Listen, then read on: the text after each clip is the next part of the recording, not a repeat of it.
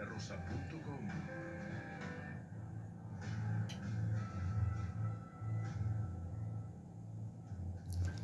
La semana pasada se dio algo que debería asombrar tanto a los acusados como a los propios de quien irrumpió a acusar algo,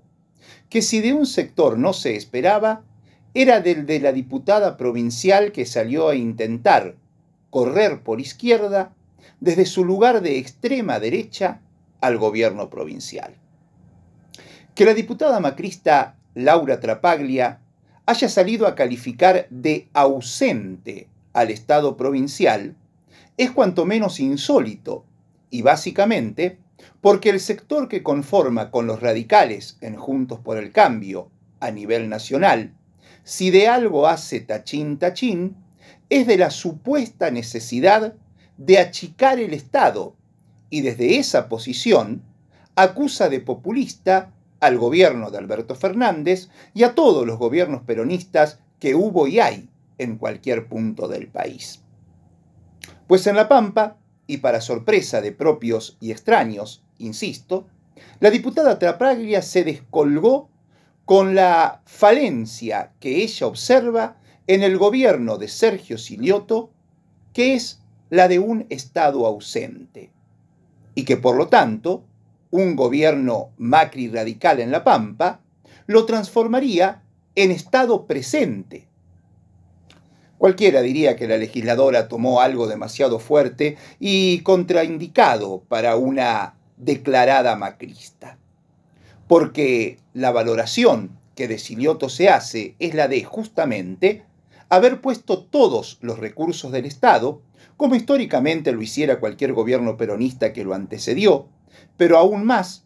por las circunstancias de pandemia y desastres previos generados por Macri, desaciertos de Alberto y una guerra que no para de dejar consecuencias, puso, decía Silioto, al Estado pampeano al servicio no sólo de las necesidades básicas de los y las ciudadanas pampeanas y pampeanos, sino también de los sectores productivos y de servicios que desde el sector privado necesitan de empujones varios para generar empleo y hacer crecer la economía de la provincia los anuncios de esta semana de que el resonador ya está en la aduana, lo que hace suponer que el servicio de diagnóstico por imagen será, junto al de anatomía patológica, el primero en ponerse en marcha del avanzado nuevo hospital de Santa Rosa, y el de la puesta en marcha del frigorífico de General Hacha, que inició la faena y tiene habilitada la carnicería, son dos claros ejemplos de eso que ha sido una constante en la gestión de Silioto. Por lo tanto, las insólitas acusaciones de la Trapaglia solo cobrarían algún sentido desde la perspectiva de una campaña electoral, aunque claro está, a los pocos días, la diputada dejó ver la hilacha, ayer nomás, salió a oponerse a que se siga contemplando la emergencia habitacional en La Pampa. O sea, después del buraco en la continuidad de la construcción de viviendas que hizo la gestión de Macri, que no financió la construcción de una sola casa en todo su mandato,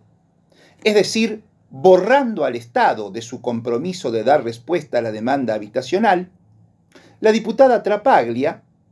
que denuncia que hay un Estado ausente en La Pampa, quiere que se borre de la responsabilidad de construir viviendas sociales cuando sabemos que pagar hoy un alquiler no es muy barato y que un hogar propio cambia realidades. Es que las cercanías del cierre de listas para las elecciones del año que viene a la oposición la tiene totalmente desorientada, como decíamos la semana pasada. Fíjate que al más recalcitrante de los Macri intendentes que tiene La Pampa, el radical Sergio Arrece, que supo disponer que a los representantes gremiales, mientras ocupen el cargo, no les paguen el sueldo a la patronal, y fue el único que no adhirió al feriado dispuesto el día posterior al intento de magnicidio contra la vicepresidenta,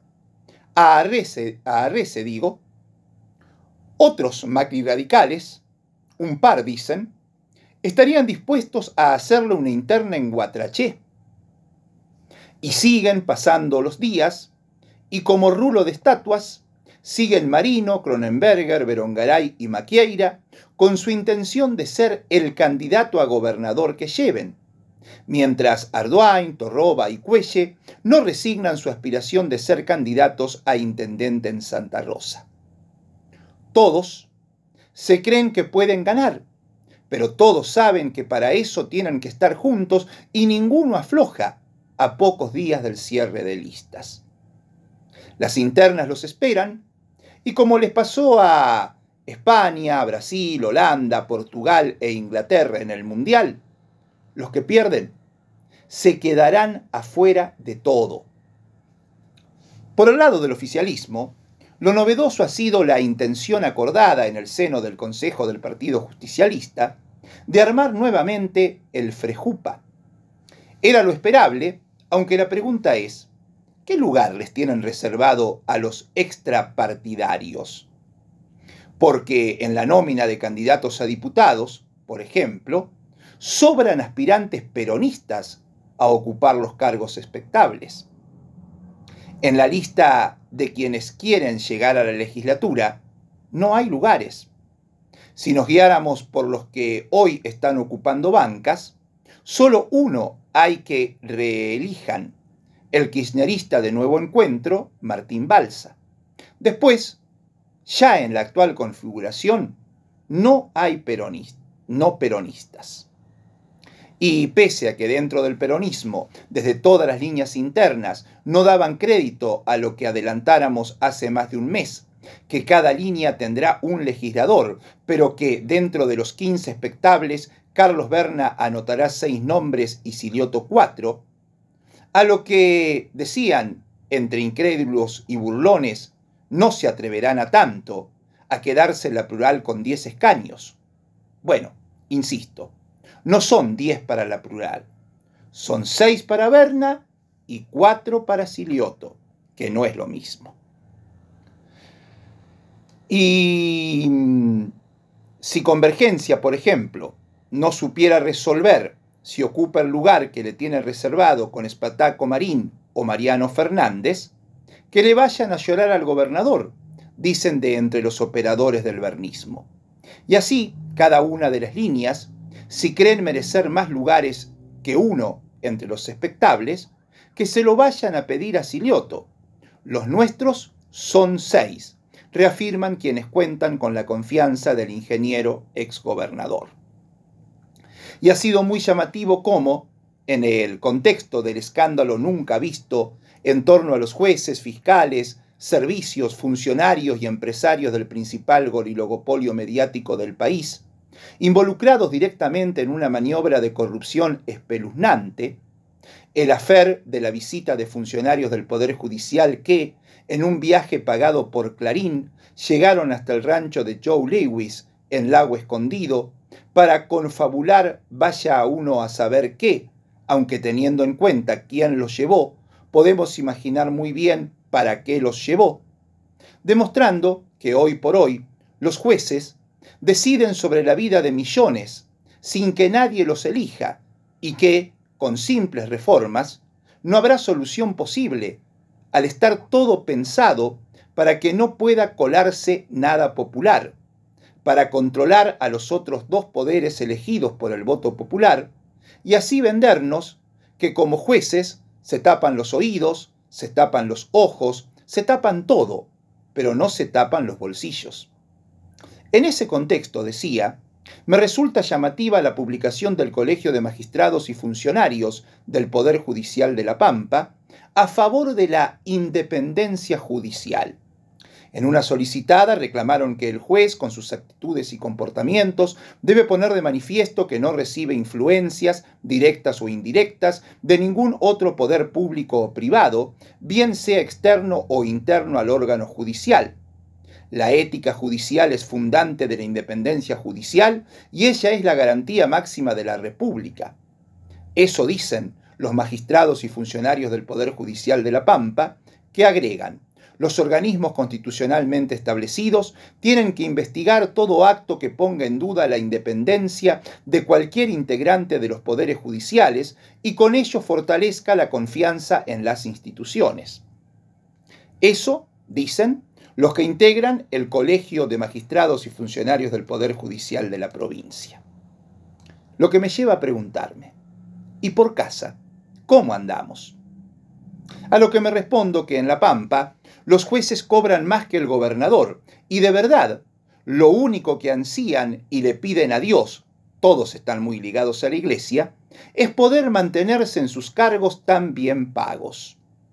Claro que lo de ellos siempre ha sido de un chauvinismo increíble. Digo, no son coimeros, pero sí son chauvinistas. Lo que sí les importa es estar siempre en la foto, al lado del poderoso o poderosa. Y es muy gracioso lo que siempre cuentan los encargados de llevar adelante el ceremonial del gobernador, que, desde los miembros del Superior Tribunal de Justicia hasta cualquiera de los y las jueces y juezas, ante cada acto público al que son protocolarmente invitados, preguntan, ¿Va a ir el gobernador? Porque si les responden que no, olvídate. Ninguno de ellos dirá presente. Ahora, si el gobernador, cualquiera sea, presidirá el acto, todos ellos chocarán por estar presentes en la Plaza San Martín de Santa Rosa o en el lugar más alejado de la provincia. Solo para estar, porque estará el gobernador, y si él está, ellos no se pueden permitir no estar.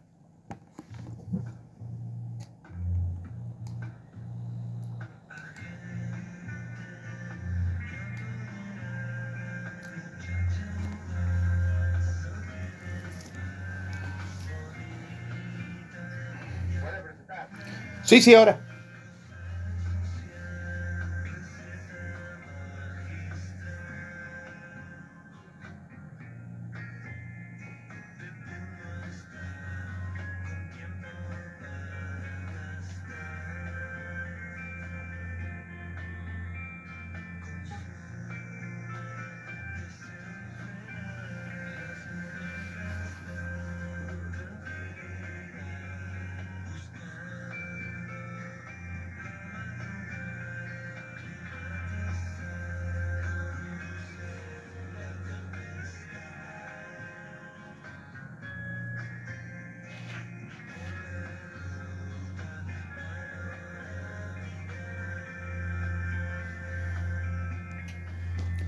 En el aire de vortexsantarosa.com en el 96.7 FM del álbum Jessico del año 2001, Babasónicos, Tóxica.